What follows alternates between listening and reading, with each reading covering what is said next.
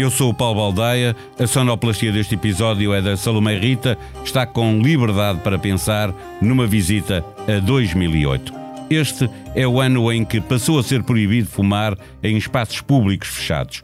Nos Jogos Olímpicos de Pequim, o nadador norte-americano Michael Phelps bateu o recorde e conquistou oito, ouviu bem, oito medalhas de ouro. Mas em Portugal, a melhor notícia desses Jogos Olímpicos não veio da natação, mas sim do triplo salto. Nelson Évora trouxe a medalha de ouro para o nosso país. 2008 foi também o ano do Magalhães. Lembra-se dele?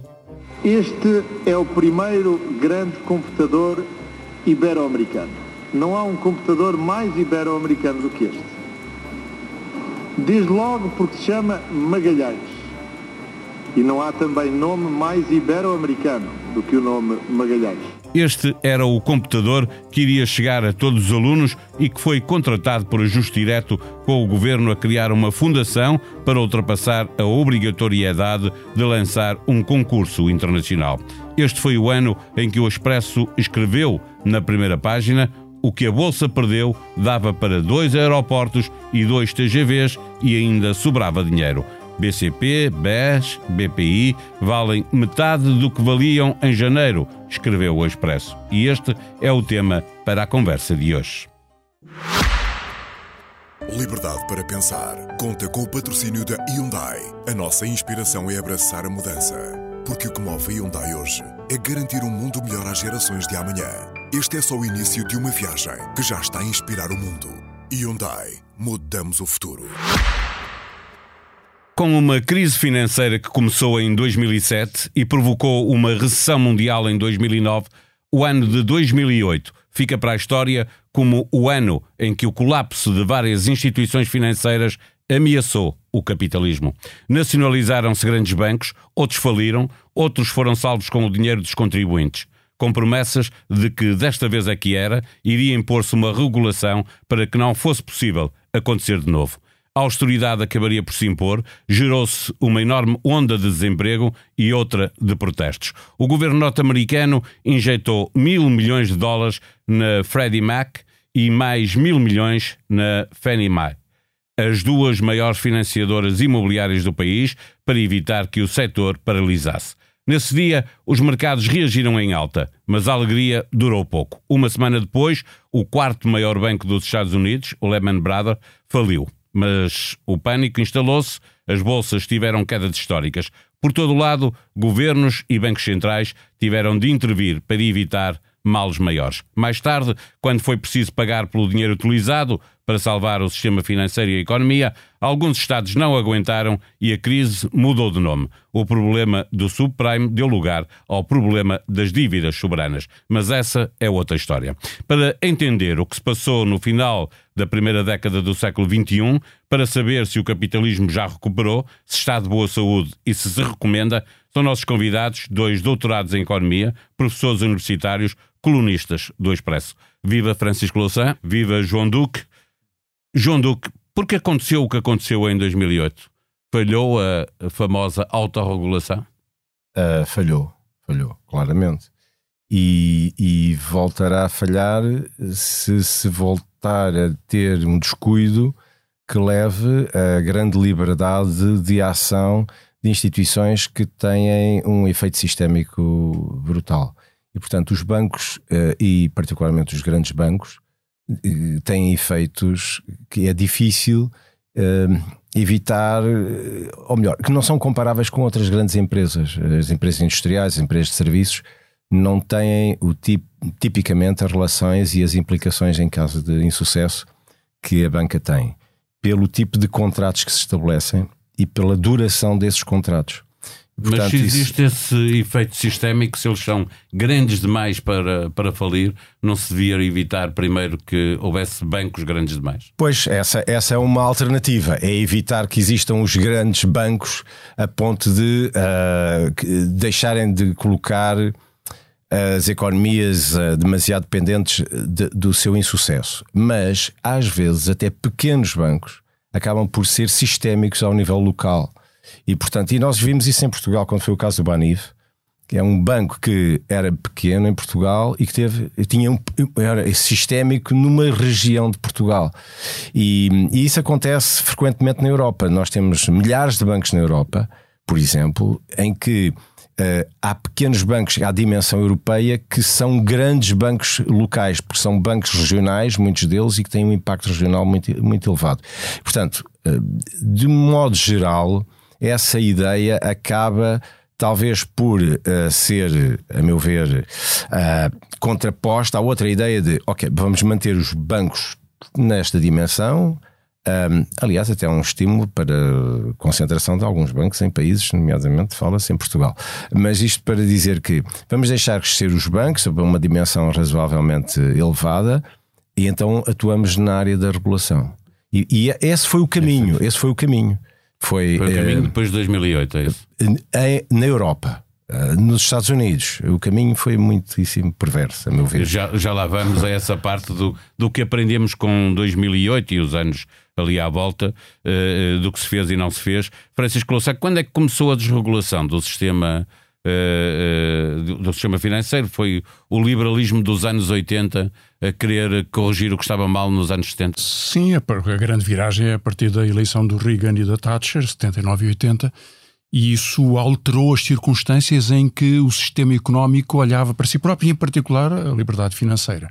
Durante os 19 anos em que Greenspan foi o presidente da Reserva Federal, eh, a insistência na desregulação, na percepção de que não era a Reserva Federal, mas sim o mercado que poderia melhor fazer uma autorregulação, foi muito evidente. Ele, aliás, eh, com alguma eh, graça e drama, veio a reconhecê-lo quando foi inquirido pelo Congresso norte-americano, dizendo: Eu acreditava, como é que foi possível que me tivessem enganado desta forma. Mas os sinais existiam. Em 2007 há um fundo da Goldman Sachs que perde 2 mil milhões de dólares. E foi muito curioso porque o David Viniar, que era o, o CFO, que foi durante 17 anos o CFO da, da, Goldman Sachs, veio dizer nessa altura que tinha notado eh, oscilações de volatilidade no, no preço de, ativos de referência que eram tão incompreensíveis face à lei das probabilidades que só poderiam ter ocorrido numa probabilidade equivalente a ganhar 42 vezes seguidas a lotaria do Reino Unido.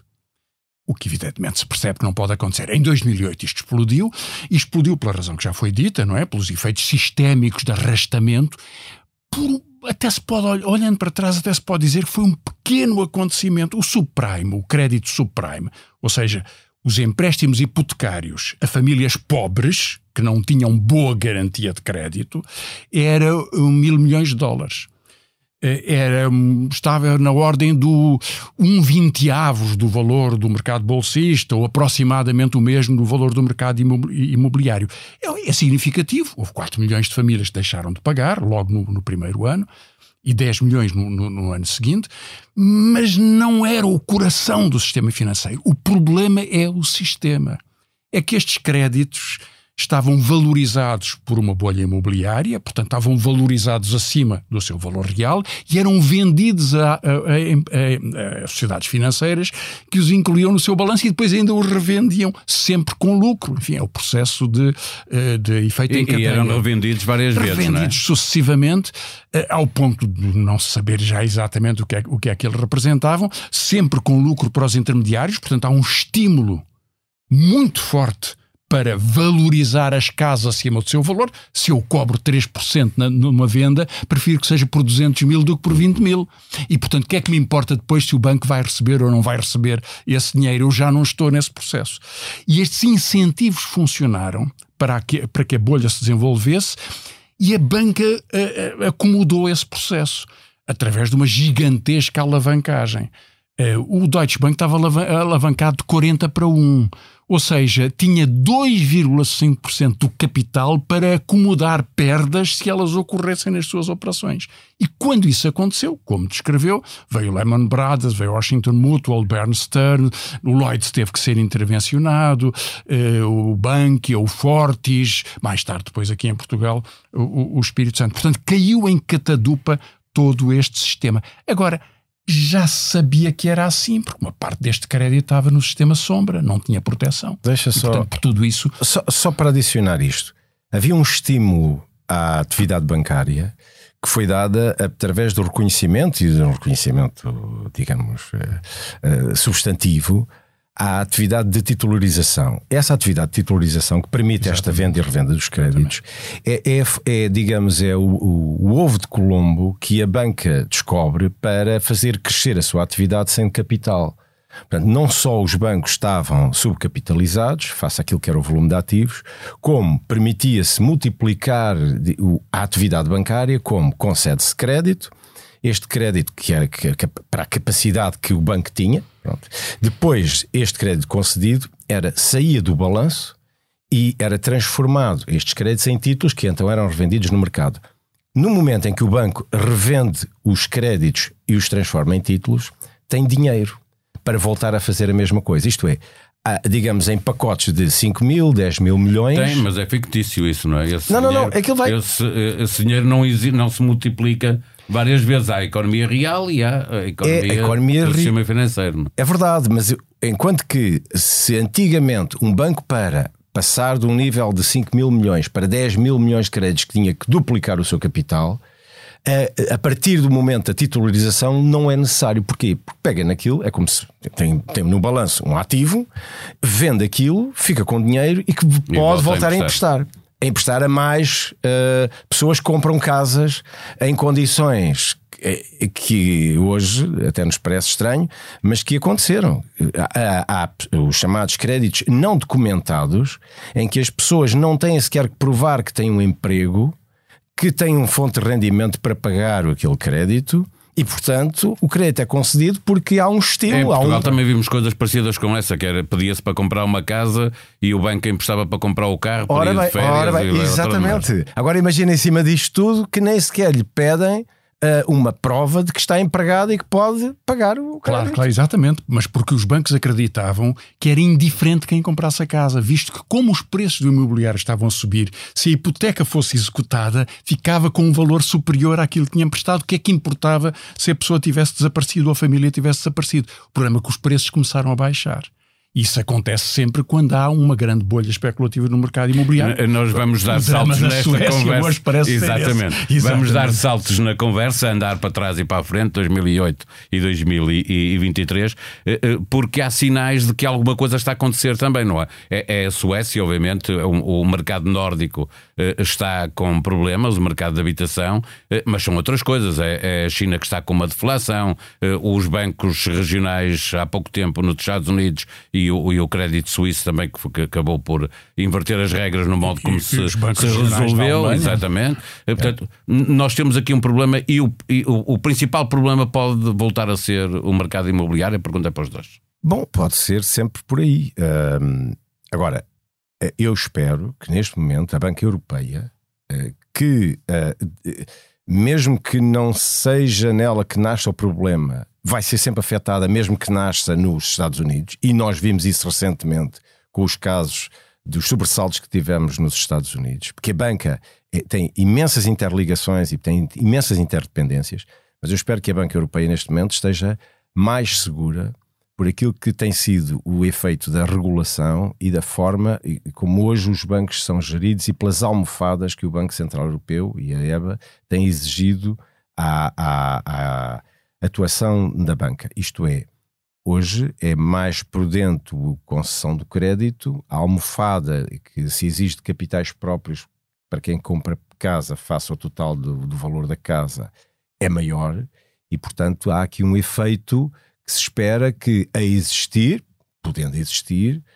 exista de uma forma mais mitigada e em muito menor dimensão, porque eh, vamos lá ver. Se Aprendemos casa... alguma coisa com 2008 uh, eh, na Europa? Pergunto. Eu acho que sim, aprendemos. Aprendemos pelo menos a Aprendemos e mudaram a regulação. A, mudaram, a, a, regulação, mudou, não é? A, a, regulação é brutal hoje em dia, há o aumento das responsabilidades e dos sistemas uh, que estão montados da supervisão bancária é diferente, a supervisão é muitíssimo mais intrusiva, os grandes bancos são, são uh, supervisionados centralmente, de uma forma muitíssimo mais afastada dos poderes locais e das amizades. É, mas como estávamos a dizer, se não evitou que o crédito suíço tivesse que ser resolvido como foi. Mas o crédito, sim, mas o crédito suíço. Há sempre um uh, se. É, há, há sempre um se. E há ainda hoje uns se's na Europa. Commerzbank, okay. o, Deutsche Bank. O Deutsche, o Deutsche Bank, o Commerzbank não é aceitou. mais antigo, o temos problema no Deutsche Bank é mais antigo, não é? Sim, mas sim, e temos o problema da, da, da, do sistema italiano, não é? Da banca italiana. Portanto, há sim uns SES e há uns pontos fracos na Europa, garantidamente. Agora, é o que eu digo, é que eu espero que neste momento, por aquilo que eu conheço neste momento da regulação bancária e pelos exercícios que se fazem, é, a, a banca europeia esteja muitíssimo mais resiliente do que está a banca americana. Provavelmente sim, nessa comparação. Agora, eu sou mais pessimista sobre a qualidade do, da, e a resistência do sistema financeiro no seu todo e também, também em Portugal eh, e na Europa. Bom, lembremos-nos que depois das promessas de George Bush, de Obama, de reforçar a regulação e tudo o que aconteceu. Eh, houve medidas importantes nos Estados Unidos, Dodd-Frank e legislação europeia, mas entendamos, a Isabel dos Santos comprou um banco em Portugal já muito depois disso. Muito depois disso. E já sabia o que ia acontecer ou não sabia. Portanto, a facilidade e a vulnerabilidade política de sistemas de regulação, mesmo europeus, porque a autorização europeia, são uh, importantes. Houve um, um, livro extraordinário publicado por um homem que fez carreira no FMI, o, o Kenneth Rogoff, e, é, e uma colega académica, Carmen Reinhardt, foi publicado, aliás, em português também, traduzido, cujo título era Desta vez será diferente e que é uma forma jocosa de sublinhar, e eles vão muito para trás. Por exemplo, em Portugal vão a uma crise da dívida do Dom Sebastião. Portanto, está a haver, vão muito para trás, muitos séculos, estudam tudo o que podem, de crises de dívida, crises bancárias, crises comerciais, mas sobretudo concentram-se, evidentemente, no tempo do capitalismo moderno, século XIX, século XX e século XXI. E com esta percepção é que a potencialidade de explosões de crises por bolhas especulativas é muito forte é muito forte no sistema financeiro, é muito forte no sistema imobiliário, que pode estar a, eh, pode criar efeitos de crise sobre toda a economia um pouco à parte do próprio sistema bancário, mesmo que ele esteja mais cuidadoso na concessão de créditos, isso, isso não tenho dúvidas que acontece, devido à inflação dos preços e, à, eh, e ao efeito na gestão dos, dos, enfim, dos rendimentos, dos patrimónios das famílias. Embora hoje, se eu tivesse que apostar num setor financeiro que pode provocar maiores crises a curto prazo, diria criptomoedas. Diria criptoativos. Pois, porque é um pouco. sistema de fraude gigantesco gigantesco, tem proporções enormes, já tem tido casos de, enfim, de, de sobressaltos criminais com alguma eh, visibilidade, eh, nada comparado com a crise de 2007 ou 2008, mas é um terreno em que a regulação é muito mais incapaz de intervir, em que a banha da cobra é muito mais fácil de vender e corresponde muito à ideia da contaminação do, do sucesso, etc. Um efeito curioso da crise de 2007 e 2008 foi que durante esses anos imediatos o liberalismo desapareceu. O discurso liberal desapareceu. Não podia existir. Foram os Estados que tiveram que vir em Foram os Estados que tiveram que ir, dos e, bancos e, e, da economia. E, quem é? argumentava que a sustentabilidade da economia se baseava na autorregulação e no desenvolvimento do mercado, que era o coração do liberalismo, teve que evidentemente recuar. Hoje, eh, perante a possibilidade de crise destas, estamos no auge da, das ideias liberais, que se consagram, por exemplo, nas criptomoedas ou noutro tipo de ideia, a ideia de que não deve haver regulação, não deve haver formas de intervenção que elas são prejudiciais, que elas eh, desconhecem a natureza destas uh, intervenções. Ao mesmo tempo, uh, as autoridades europeias olham para o sistema financeiro por razões também de controle, procurando concentração. Entendamos, a União Europeia tem uma estratégia para o Santander na Península Ibérica. Quer o Santander como a grande base de referência. Em Espanha já é, em grande medida, e em Portugal eh, também eh, tende. Mas não aumenta o risco, o tal risco sistémico, quer dizer, se depois o Santander tiver um problema, aí é, já, não há, já não há volta a dar, não é? Sim, não. Eh, sim, é verdade que há um controle maior sobre esse tipo de bancos. É verdade também que no período dos juros baixos eles multiplicaram muitas formas eh, de intervenção debaixo do radar. Agora têm uma margem diferente que estão a aproveitar plenamente e, portanto, por isso a explosão dos, dos, dos lucros dos bancos que poderia talvez indicar, ao contrário, que talvez estejam a fazer operações mais uh, sólidas, cobrar comissões. Agora, é certo que, o, eh, que, a economia que a economia sombra, a finança sombra, ou seja, os setores que concedem crédito, muitas vezes ligados a empresas de seguros ou também a banca, mas não no coração da banca comercial, e que não têm nem uh, a tutela, a tutela, o mesmo tipo de tutela dos bancos centrais, mas também não garantem a proteção de depósitos aos seus depositantes, o crédito neste setor sombra é hoje maior do que é o total do crédito no setor da banca comercial no, nos países europeus e, no, e, no, e nos Estados Unidos.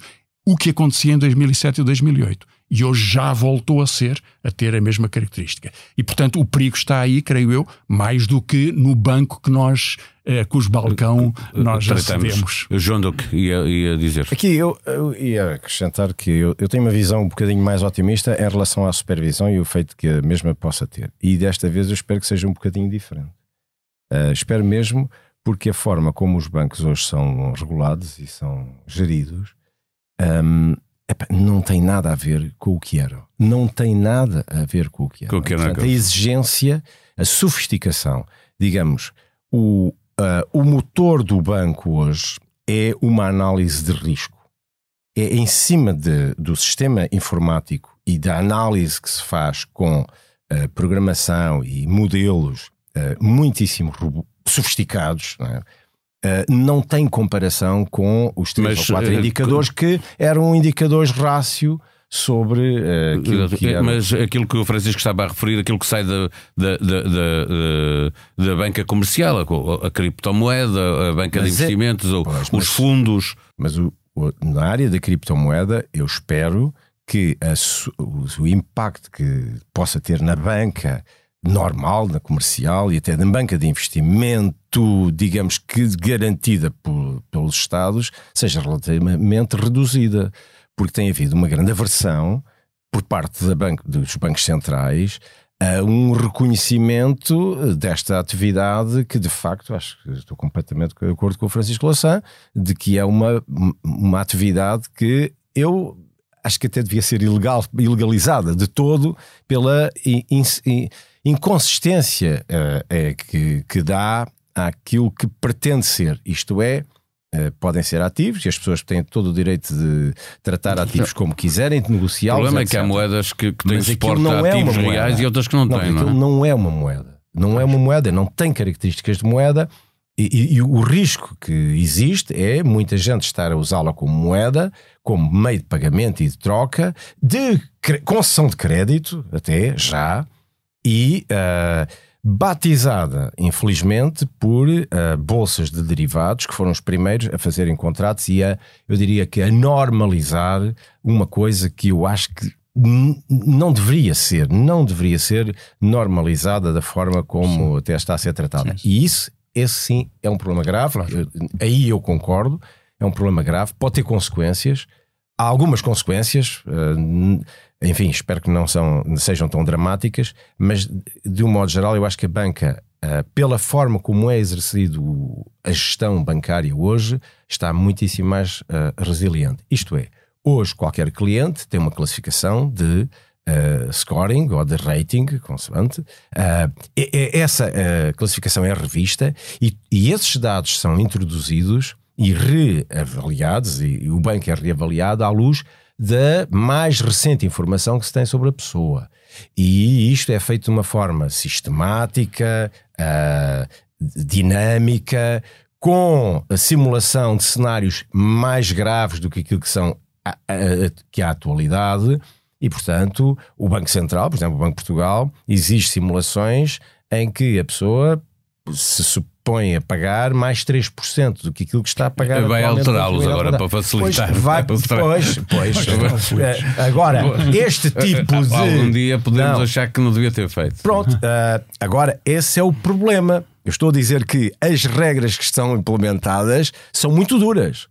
E, e tem depois impactos e tem efeitos recessivos, naturalmente. Mas é isso que se pretende mesmo. Quer Claro, dizer, agora, mas então deixa-me aqui a tentar deixa-me ir para aí, um exatamente, deixa-me ir para aí, que é, o- o- os liberais acham que o Estado de- deve haver pouca regulação, porque Uhum. isso obviamente eh, fomenta a economia, anda mais rápido, eh, gera mais instabilidade, mas também gera mais crescimento. É suposto ser assim. Certo. Pelo contrário, se há mais regulação, o crescimento é mais fraco, mas pelo menos é, É mais é mais estável. É isso que estamos eh, permanentemente a jogar, é isso? Repare, ne- nesta história dos criptoativos ou de outra forma de ativos especulativos, os non-fungible tokens, as- os, os- os NFTs, eh, que agora até são vendidos, clubes de futebol e outras também fazem esse negócio. Olhamos para isso e dizemos: bom, tudo isto parece uma brincadeira de crianças e parece legal. Se eu agarrar num copo que tenho aqui à frente e vender ao João por mil euros e o João vender ao Paulo por um milhão de euros, tudo isto é legal, são pessoas adultas, sabem o que estão a fazer, mas o, o Paulo perdeu um milhão de euros. Porque depois não, A não que venda- algo- a não ser que venda eh, A Salomé, está Salomé por 2 connosco. milhões de euros. Mas eh, no dia em que a estupidez eh, terminar, há uma perda de rendimentos de alguém por este caminho. E portanto houve muito quem ganhasse. Liberalismo festeja e houve, evidentemente, uma perda porque o valor não, não tem correspondência. E, portanto, isto foi muito acentuado durante, durante estes últimos anos, explorando zonas em que não há regulação, e, na verdade, esta é a história da nossa vida, não é? É a história do mundo financeiro. Portanto, eh, no século XIX encontra eh, eh, o Marx ou o John Stuart Mill a contarem histórias da venda de do produto de barcos que ainda não tinham partido para a Índia para ir buscar especiarias. E já estava vendido uma venda de futuros, havia mercados de futuros. Portanto, tudo isto ocorre ne- desde sempre, generalizou-se a, um, um- um- enfim, uma escala maior. E eu E, e creio é, que cada- e é sempre mais sofisticado também. não é? Cada vez mais sofisticado, estamos sempre a correr atrás deste prejuízo. Agora, também me parece, e essa de facto é aqui um- uma diferença de opinião que, que, que o João e eu temos, que eh, eu tenho muito pouca confiança na forma de regulação que tem vindo a ser instituída. E aliás, dou-vos um exemplo: o exemplo do Banif. O Banif eh, teve problemas durante vários anos, foram recusados sucessivos programas, eh, enfim, projetos de, de- de reestruturação, eh, e há uma decisão da eh, comissão da, da comissária da concorrência eh, que impõe que ele seja vendido de uma sexta-feira para um domingo à noite. Eh, o Expresso, aliás, divulgou os e-mails que ela teve a imprudência de escrever ao governo português. O governo português estava então a procurar, tinha acabado de ser eleito, estava a começar a procurar várias alternativas para a venda do banco e ela escreveu-lhe um e-mail, que acho que fica na história, dizendo: Não se preocupem, porque nós já tratamos disto com o Santander. Eh, Porquê é que o banco eh, colapsa? Eh, Porque são reavaliados processo de regulação, é-lhe imposta uma reavaliação do seu balanço, dizendo-lhe, e eu não posso apreciar, não tenho informação para apreciar se é certo ou se é errado, mas o facto existe, que os ativos registados no banco, que eram propriedades e créditos imobiliários no Funchal, na Madeira, se tinham desvalorizado em 25%. Do verão eh, de 2015 até dezembro de 2015. Se isto acontece ou não, eu tenho as maiores dúvidas. Não o posso discutir de outra forma. Pronto, é só uma, o problema que posso colocar. Mas a regulação tem este poder. Tem o poder de fazer desaparecer o balanço de um banco que poderia estar inflacionado ou não. O certo é que eh, nos 11 dias de dezembro, se não me engano, é 19 de dezembro que o banco é vendido ao Santander e no dia 31 de dezembro do mesmo ano o Santander registra um lucro de 150 milhões de euros na compra deste banco, em 11 dias. Pela alteração da valorização dos mesmos ativos que tinham provocado o desaparecimento deste banco. Portanto, a regulação pode ser muito poderosa e esse poder merecia ser regulado porque ele é, eh, um poder eh, extremo agora- e neste caso foi prejudicial. Eh, Deixa- ouvir deixa o só- João para depois só, só colocar uma coisa, que é o papel eh, da soberania do- do- dos governos de cada país, eh, que tem que ter também na relação com, com quem regula. Já não- já não existe esse governo dos países. Estamos de acordo. Isso aí Então, perdeu-se. Mas aí está um problema ou não? Eh, Chamava-se democracia antigamente. Pois, a, tecnocracia bancária e a criação da moeda e do Banco Central Europeu, o Sistema Europeu de, Bancos Centrais, de bancos de, supervisão bancária, e é, acabou com essa soberania São, é, é, é, é um efeito da globalização. Algumas soberanias, acredito que umas soberanias mais centrais claro, na Europa mais forte, tenham mais, mais poder. Mas pergunto Mas... se isso também é um efeito da globalização. Se a globalização obrigou a essa harmonização mais geral, que o capital agora não tem pátria, Uh, anda uh, por todo lado? Eu diria que é mais o resultado de um sistema europeu que nós estamos a criar, de uma sociedade europeia que estamos a criar. Uh, um bocadinho inspirado com modelos como o modelo americano, mas com diferenças, eh, e fomos construindo isto. Mas enfim, não, não tenho uma visão clara sobre, sobre esse efeito. Agora, relativamente ao caso Banif, eu gostava de pôr este ponto. A desvalorização imposta de 25% acontece no momento em que não existiam modelos que previam a possibilidade de existir desvalorizações de 10, 15 ou 20%. E eu acho que aí é que foi o grande crescimento da regulação. É que neste momento aquilo que se faz é, são testes de stress violentíssimos à banca e diz-se que a banca tem que ter condições para trabalhar em situações adversas ou muito adversas que não estão presentes. E, e, e essa é, faz a diferença. Isto é, é como que exigir que um barco que vai para fora tem que ter condições para sobreviver em alto mar, por exemplo, se ficar parado durante um mês ou dois. Mas isso não é suposto, mas pode acontecer e, portanto, nós temos que ir provisionados para. E neste momento, a gestão do, por exemplo, a obrigação de capital, de liquidez, de ativos uh, transformáveis a capital, etc., é feita não em função daquilo que é, mas daquilo que pode ser. E é, essa é que é a grande diferença. E é aí que funciona, portanto, os tais modelos, etc. Por isso é que eu digo que eu espero que uh, a regulação atual tenha mais efeito. E, portanto, que o Banif não seja hoje apanhado, não, um Banif não seja hoje apanhado isso é, isso é, nesta, isso é, isso é verdade. Nesta... Mas o Correio de Suíço tinha passado os testes de stress. Mas, mais uma vez, Uh, eu não sei exatamente como é que os suíços que não, não estão exatamente no mesmo pé de igualdade com os nossos bancos no Banco Central Europeu estão a fazer Mas também tinham compromissos, mas, também tinham ó, regras. Têm regras e, e, eu admito que até sigam as europeias. E não foram cumpridas. Supostamente é. têm as europeias, supostamente. Mas repare, uh, em 2007, 2008 nós começámos a fazer testes de stress naquela altura à Banca Europeia. E os americanos gozavam com os europeus, dizendo que se nós tivéssemos, nós europeus, usássemos os mesmos critérios de dureza e de exigência que usavam os americanos, nós teríamos falhado e os nossos bancos europeus eram uma desgraça, etc.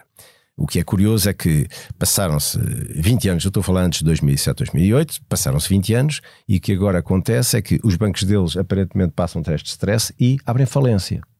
E os nossos, aparentemente, ainda não. É, é. Agora, atenção, eu não. Eu, eu, eu, Abrir falência com AAA foi uma coisa que aconteceu muito em 2007, 2008. Mas, é, e além disso, isso era um dos maiores bancos europeus, Sim. entendamos, não é? De, Deixem-me dar este salto exatamente para o papel das agências de rating, que estávamos há pouco o João do que estava a falar sobre sobre os ratings. Que, é, como é que eh, nós aprendemos alguma coisa também em relação a estas agências de, de rating? Que, eh, houve alguma coisa que mudou? Elas eh, falharam claramente, não é? E hoje continuam a impor. Há três agências que dominam o mercado: a Moody's, a Standard Poor's e a Fitch. e continua tudo igual ou mudou alguma coisa? Para mim não mudou muito, infelizmente. Bom, houve uma das grandes agências que acabou por ter que falir, não é? A Arthur Anderson. Sim. Por causa da, do sistema de energia nos Estados Unidos. De, é, mas esse não é o papel de auditor, não é? Sim, era, sim. Ah, mas, é, agora repare, as, as, agências de rating desapareceram enquanto existiu o quantitative easing do Banco Central Europeu. Enquanto quando Mário Draghi abriu a porta para uma política não convencional da expansão monetária para injetar liquidez e sustentar os, os níveis de dívida pública com juros baixos, as agências de rating deixaram de ter qualquer. o poder que tiveram no, no, na crise da dívida soberana de 2011 e nos, anos, nos anos anteriores. E, portanto, na verdade, o que se provou foi que o Banco Central Europeu pode ser uma agência de rating e um decisor, ou melhor, um decisor sobre o rating e sobre a distribuição das, da estratégia de política monetária com muito mais conhecimento e muito mais instrumentos do que qualquer outra das agências. Uh, as agências, desse ponto de vista, foram, creio eu, um perigo para as, para as soberanias nacionais e para o, para o sistema euro em geral.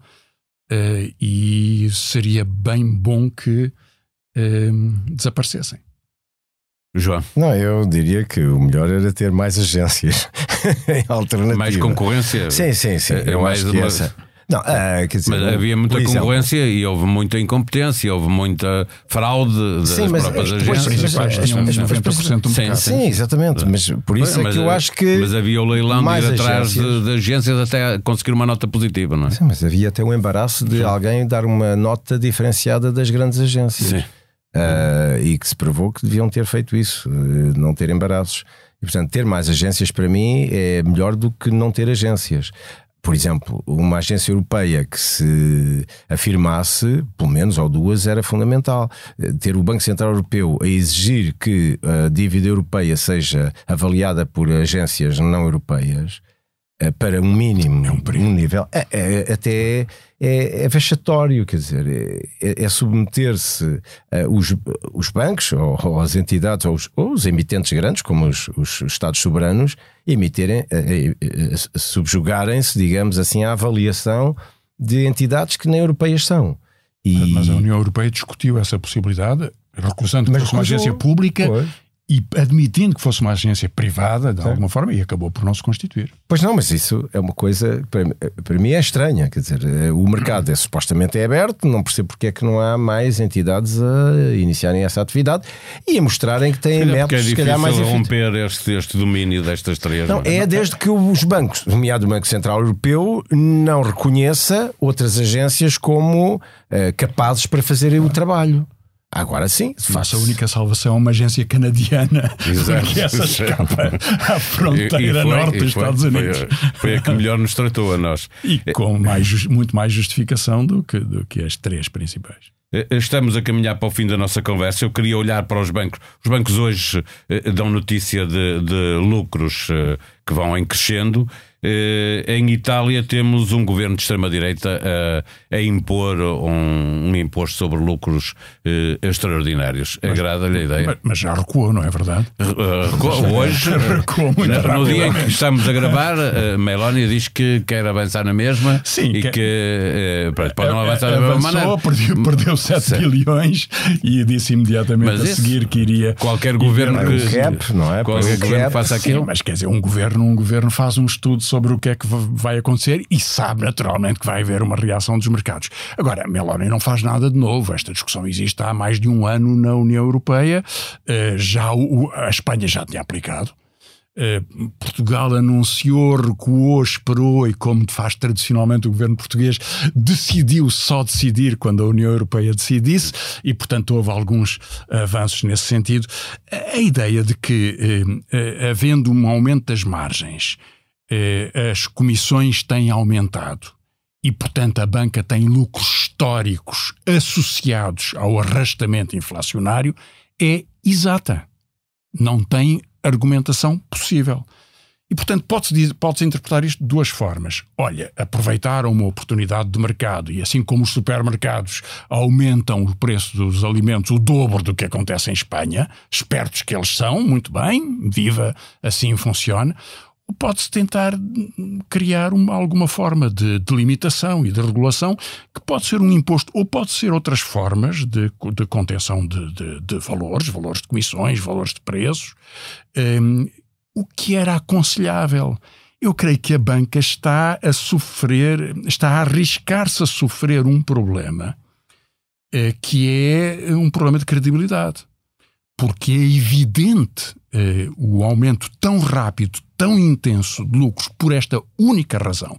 Não é porque são operações mais sofisticadas, não é porque aumentou significativamente o seu crédito, não é porque aumentou o investimento, não está a aumentar significativamente o investimento. Ele, aliás, em Portugal é menor do que as amortizações que correspondem à depreciação de capital. Nós estamos a perder capacidade estrutural. Precisávamos ter muito mais investimento, muito mais capacitação produtiva. E nisso o sistema financeiro é decisivo.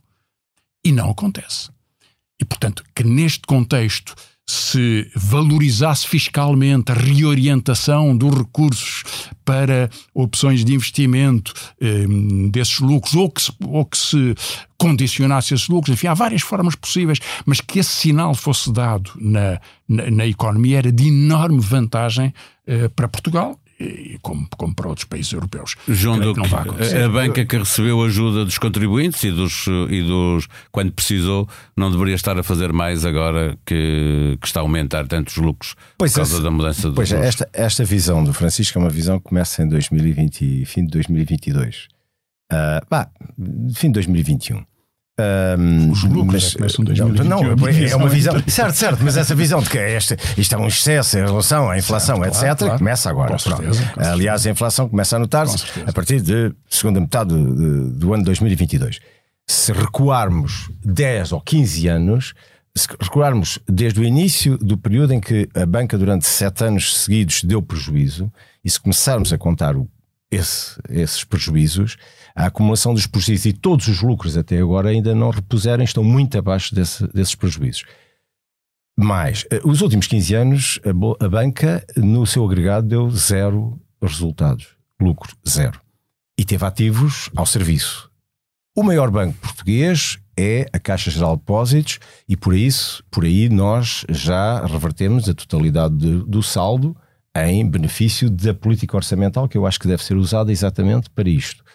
Uh, e ainda temos um quarto do novo banco, que é nosso, está detido através do, do fundo. Vai ser vendido um, ah, Bom, não interessa, mas é nosso. E, e esse rendimento há de nos, ah, de alguma forma, ou aliviar aquilo que temos que pagar para limpar o fundo, ou uh, beneficiar o orçamento. De alguma forma há de cá vir ter. Isto é. Uh, eu, eu, eu tenho uma visão de que, de facto, se aconte, acontecendo um, um, um evento que é absolutamente extraordinário, imprevisível e que, por essa via, permite um, um ganho absolutamente extraordinário, deve ser tributado, uh, naturalmente. Agora, não estou a ver que este epifenómeno se mantenha. Isto é, o segundo semestre deste ano, a meu ver, não vai ser tão generoso como foi o primeiro semestre e, portanto, nós vamos ter uma. Tão generoso para a banca, não? Para a banca, claro. Uh, e Uh, por vários efeitos, não é? Não só as taxas dos, depósitos estão a começar a subir, a atividade bancária vai estar a descer, não há investimento, infelizmente, nem privado, nem público, mas enfim, mas não há investimento privado, o consumo, eh, o investimento, por exemplo, no, no capital imobiliário está a cair, os portugueses não compram casa, não há produção nova, não há nova produção de crédito, e isso é muito grave porque eh, há uma, vai haver uma contração da, da, da, dimensão dos ativos da banca em Portugal. Isso significa que, de alguma maneira, a atividade está a abrandar. E há um outro fenómeno. E o que deve fazer a banca com estes lucros? Aí é eh, que é a questão. Porque a minha, para mim a questão uh, que é sensível não é tanto o lucro, mas é a distribuição dos resultados.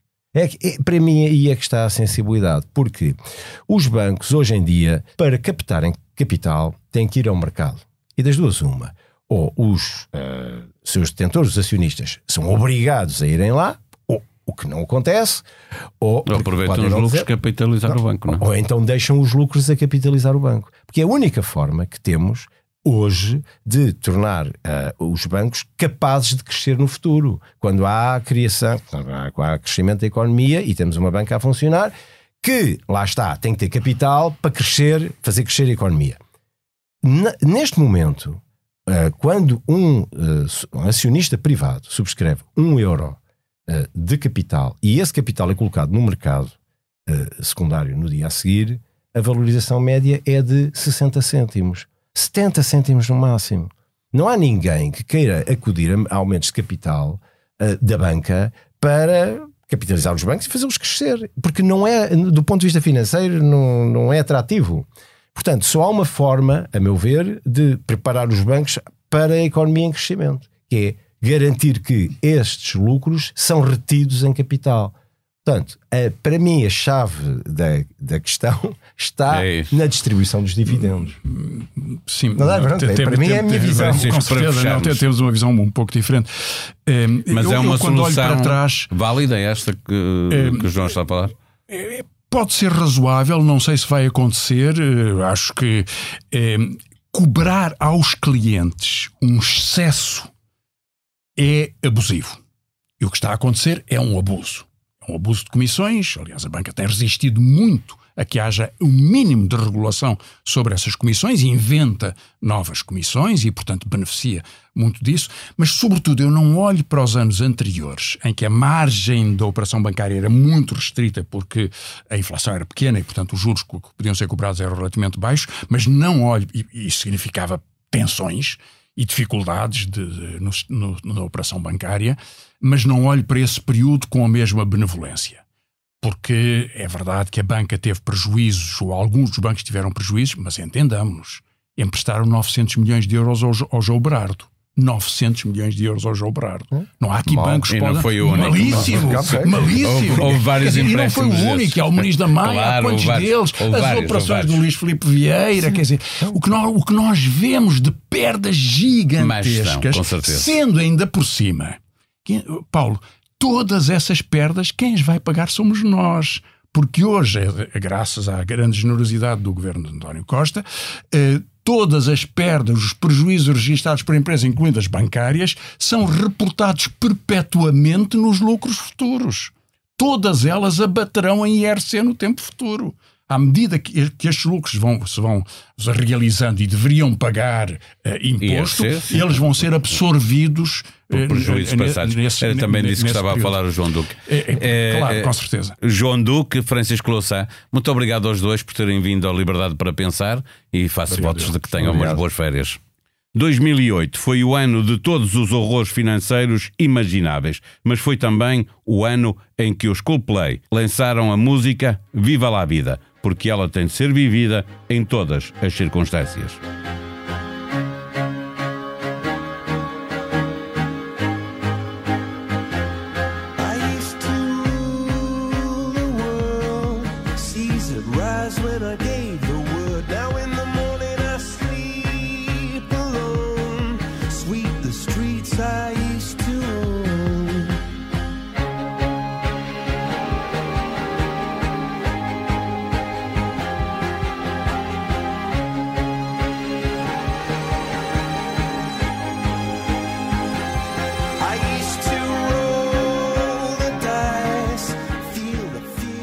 Na próxima semana, Liberdade para Pensar viaja até 1989, o ano em que caiu o Muro de Berlim. Numa viagem conduzida por Cristina Figueiredo, participam Zita Seabra, que acabou expulsa do PCP pouco depois, mas também José Cardoso, jornalista que escreveu sobre o assunto por esses dias, e António Pedro Ferreira, que esteve em Berlim a fotografar a queda do muro.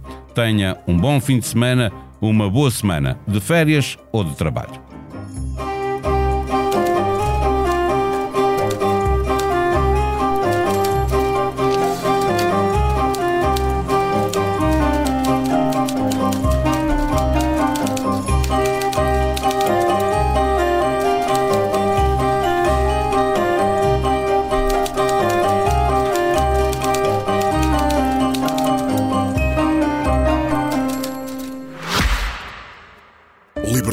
Pensar. Conta com o patrocínio da Hyundai. A nossa inspiração é abraçar a mudança.